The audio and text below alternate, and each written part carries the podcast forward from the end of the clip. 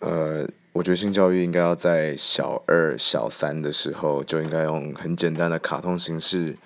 来教一些基本概念。我指的基本概念是指，比如说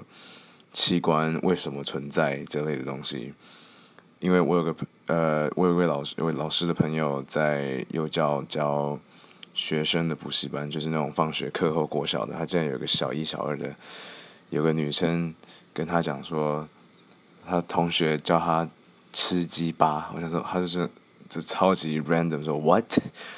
什么意思哎这怎么会知道这个词怎么讲的哎然后呃还差点真的要以为那是个游戏还是什么的？Oh my god！所以嗯，我觉得在国小小二小三就应该用卡通简图的形式的形式来帮忙，不然啊 I mean 这样不太好嘛，对不对？